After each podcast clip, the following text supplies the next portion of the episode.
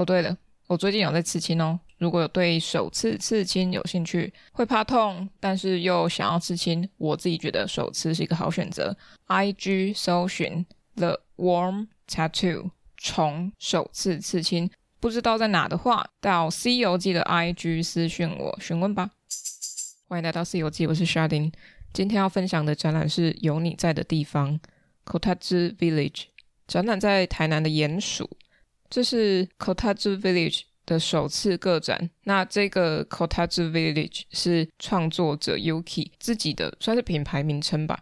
我看鼹鼠的介绍，他二零一八年毕业于东京造型大学，后来跟朋友成立了毛绒玩具品牌，在二零二一年的时候，隔年二零二二年在伦敦艺术大学取得硕士学位，在今年的六月以个人的名义 c o t a z u Village。发表作品，然后在台湾十月进行个展，然后有绘画跟陶瓷的创作同时进行。哦，这这一些都是来自于鼹鼠的资讯。那我就用我自己的感觉来说一下这一次的展览。那时候鼹鼠就告诉我，之后会有一档展览很可爱，可以来看看。然后我就看到了这个主视觉。我以为它会是绘画，就是这些可爱东西的卡哇伊的东西的绘画，结果不是，它是绘画加上毛绒作品。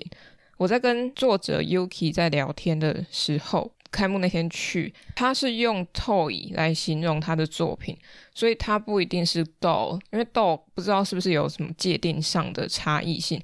我自己感觉可能 toy 有包含了。玩这个动作，它是可以被玩的，而 doll 可能是一种陪伴或是呃装饰吗？但这也有可能是我个人的过多的解读，因为我认为，哦，我等下再讲好了。我现在说一下，因为同样在鼹鼠展过毛绒作品的是上一次我看到了的日本艺术家叫做片冈，那后面那个日文我不会念，那我已经有在之前他展览期间。或是展览那一段时间，我有上架关于片冈的展览。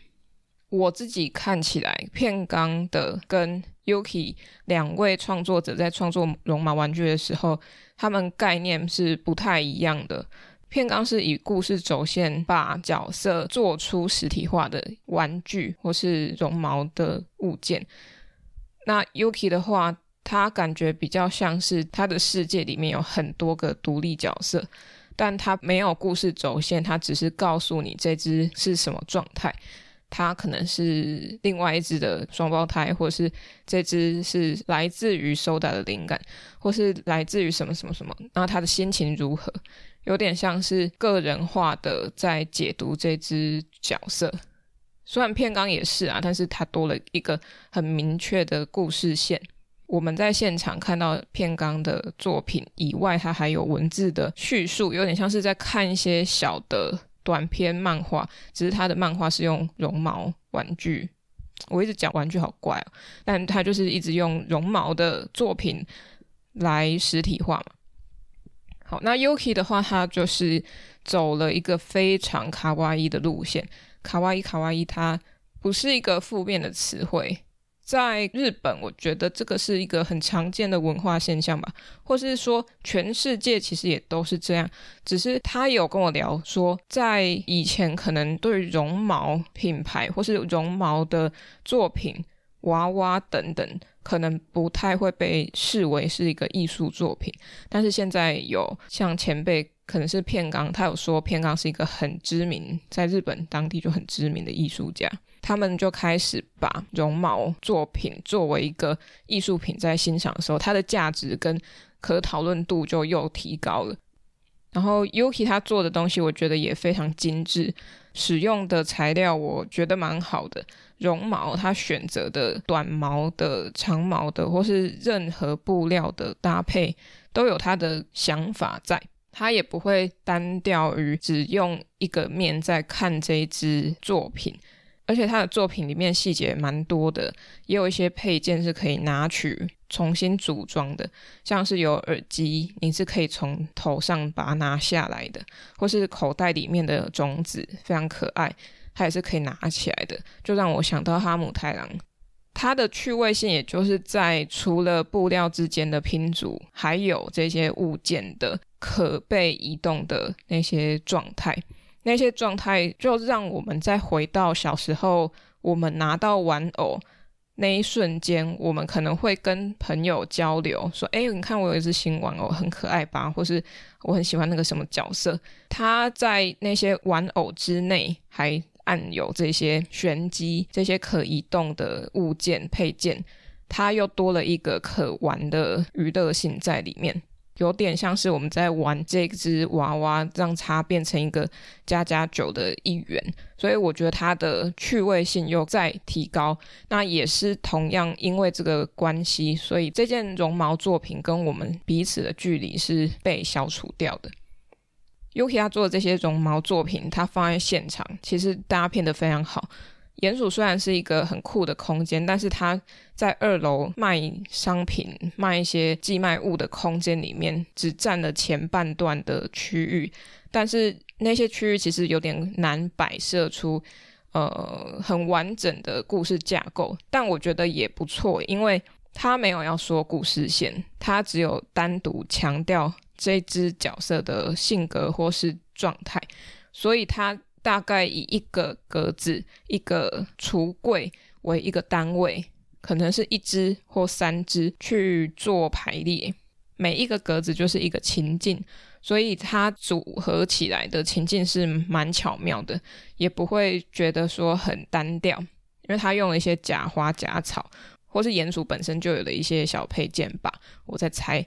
那这样组装起来，让它的绒毛作品不再只是一个单独的商品被看待，而是更有一种情境感。再加上他的绘画作品是同时的摆放在后面，那那些作品同时也是被贩售的一个部分。但是这样融合起来，三者加起来的感觉是非常好的。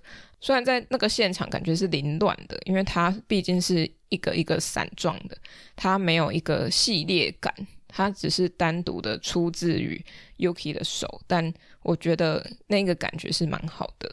所以他的卡哇伊就是有一种可爱又具有疗愈功能的作品，就是我最后给他的结论。哦，然后最后再讲一下我在文字上有叙述到的。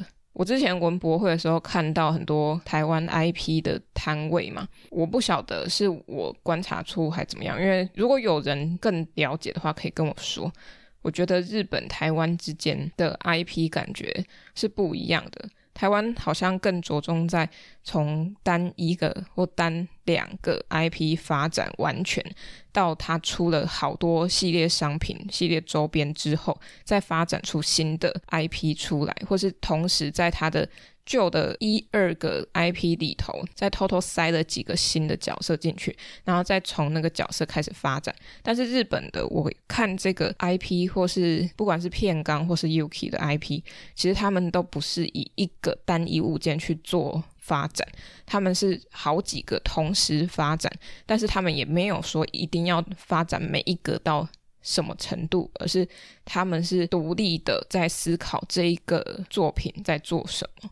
其实这样说也不太公平，因为可能 IP 跟日本的绒毛作品来说，他们的发展的面向可能就不一样了。所以，对啊，我还在思考这个问题。如果大家有什么想法，可以再跟我说。那以上就是有你在的地方，Kotaz Village 的首次个展在台南鼹鼠。好，那就是小小的介绍一下。